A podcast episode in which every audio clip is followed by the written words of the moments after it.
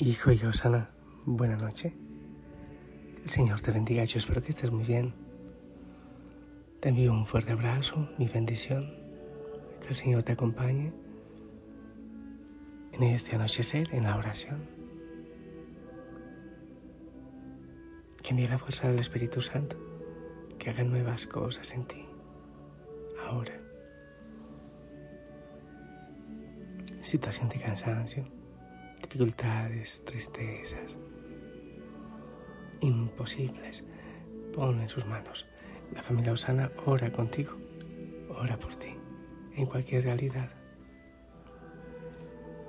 El Santo Espíritu de Dios, ven con esa brisa suave. Estamos aquí para orar, para unirnos en oración y adoración al Padre Eterno invitando a los santos, a los ángeles, a la Virgen María. Y nos unimos a la oración de la iglesia. Hijo y Osana, no te olvides la contemplación. Silencio. Respiración profunda, el nombre de Jesús, el nombre de la Madre también. En fin, todas las pistas que yo creo ya te las sabes de memoria.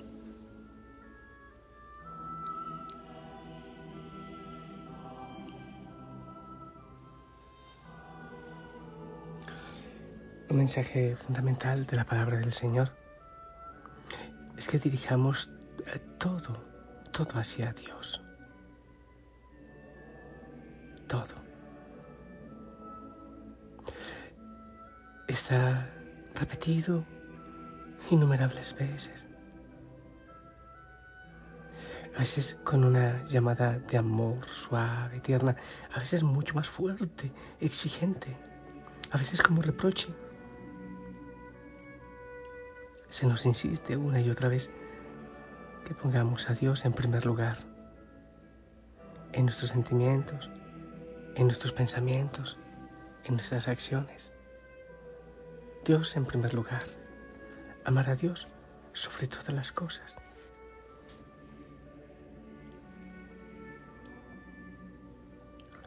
Únicamente cuando orientamos nuestro corazón, nuestras fuerzas, todo hacia Dios, Solo así podremos encontrar el camino claro de nuestra vida, el propósito de Dios. Todo lo demás fácilmente se puede convertir en idolatría. Las escrituras nos invitan a abstenernos de adorar a otros dioses. Lo repite por todo lado. Y nos repiten también que no es posible hallar la felicidad fuera de Dios. Me encanta mucho el poema de Agustín de Hipona. Bueno, más que un poema es un escrito que hizo, pero, pero que es un poema también a nuestro corazón. Nos hiciste para ti, Señor, y nuestro corazón andará inquieto hasta no encontrarte a ti. Únicamente siendo fieles y centrándonos con perseverancia en Dios, nos será dada una paz duradera. Solo Él es nuestra paz.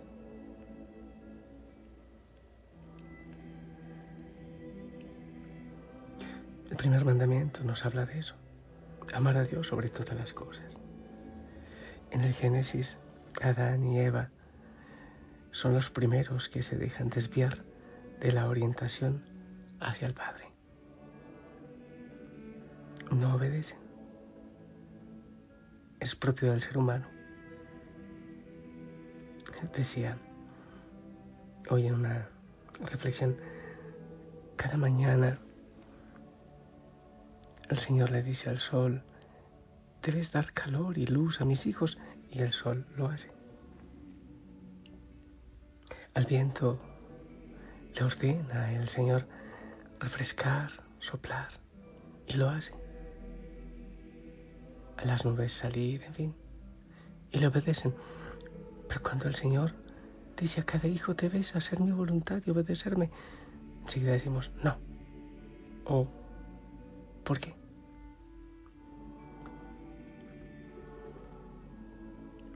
Y ya ves que el Génesis nos aclara eso que es desde el inicio. Ellos desde el inicio, en su egocentrismo, quitan a Dios del primer lugar y se colocan ellos en el centro. Quieren tener el primer lugar. Y eso también lo vivimos ahora. A veces los grandes, pero también nosotros cada uno. Quitarle a Dios la fuerza y el poder que tiene nuestra vida. En el Evangelio de San Juan podemos encontrar muy extensamente el ejemplo conmovedor de Jesús. Vivía unido, unido al Padre. Dice, es que mi alimento es hacer la voluntad de mi Padre. Mi alimento es hacer la voluntad de mi Padre. Voy ahora también a Getsemaní. Padre, si es posible, aparta de mí este cáliz, pero que no se haga mi voluntad, sino la tuya. Qué hermoso tener un poquito de ese amor al Padre, de esa fidelidad de Jesús. Todo lo vivió por Él y se centró en Él, en el Padre. Jesús está orientado permanentemente hacia Él. Habla lo que del Padre oye, dice San Juan. Solo obra para complacer al Padre. Hace su voluntad por nosotros, por nuestra salvación, hasta la cruz. Jesús, con su vida, con su amor, con su misericordia, con acercarse a los desvalidos, a los excluidos, está mostrándonos cómo es el Padre. Jesús no conoce más centro que el Padre. Si queremos conocer al Padre, miramos a Jesús, su actitud, sus palabras, su vida.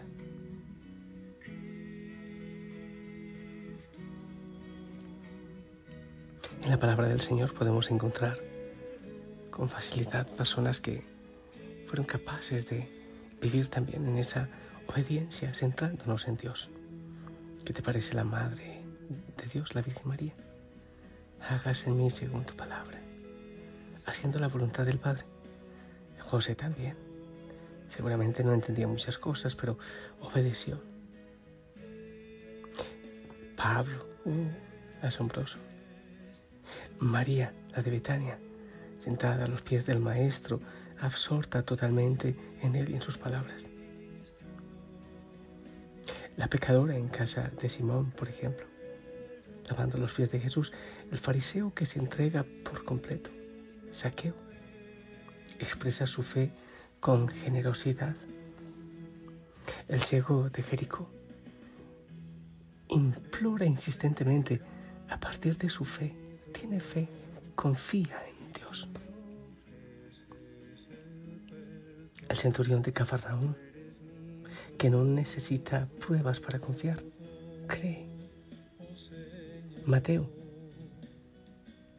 que rápidamente se levanta de la mesa de cobrador de impuestos y sigue a Jesús. Uno de los ladrones crucificado junto con Jesús en ese momento tan difícil. Muchos otros.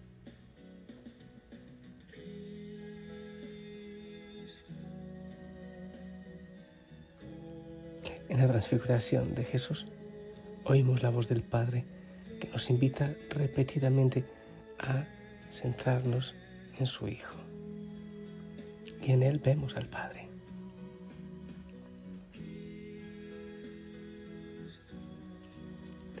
Vivimos tan pegados en otras cosas y tan desapegados de Dios. Tantos santos, ¿cómo nos dan un testimonio de una dependencia? Dependencia.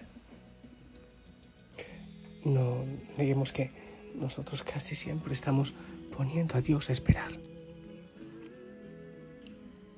En el Éxodo, creo que es capítulo 4, creo Moisés le dice al pueblo, deténganse aquí, esperen a ver lo que Dios va a hacer con los egipcios.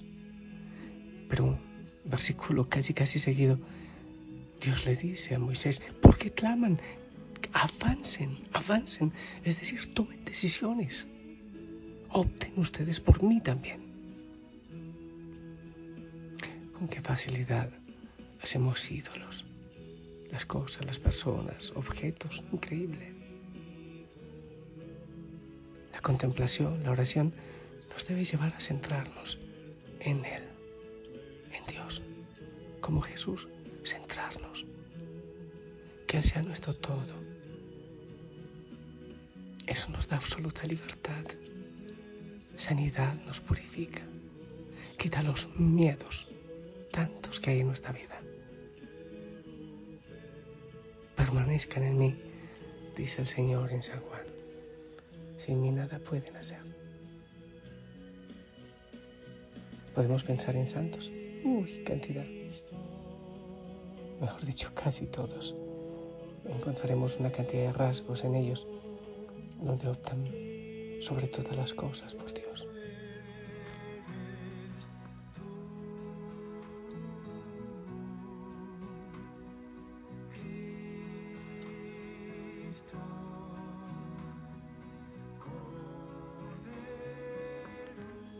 ¿A ti qué te mueve? Hoy, ¿qué te movió a levantarte temprano? ¿Qué fue lo primero que hiciste? ¿Por quién o por qué hiciste lo que hiciste? El trabajo, en fin, lo que sea. Dios el primero. No saquemos tantas excusas, es que no puedo, es que no tengo tiempo. Si el Señor te invita es porque, porque Él ya sabe que puede ser posible. Si Él te llama es porque sabe que puedes. Él sobre todas las cosas. Sobre todo Él. No te olvides la contemplación. Déjate abrazar, respira profundo, Señor, Madre, en fin, una de las dos. Y seguimos en este proceso. En el nombre del Padre, del Hijo, del Espíritu Santo. Te bendigo en tu realidad, en tu esperanza, expectativa, gratitud, tristeza, cansancio. Y esperamos tu bendición.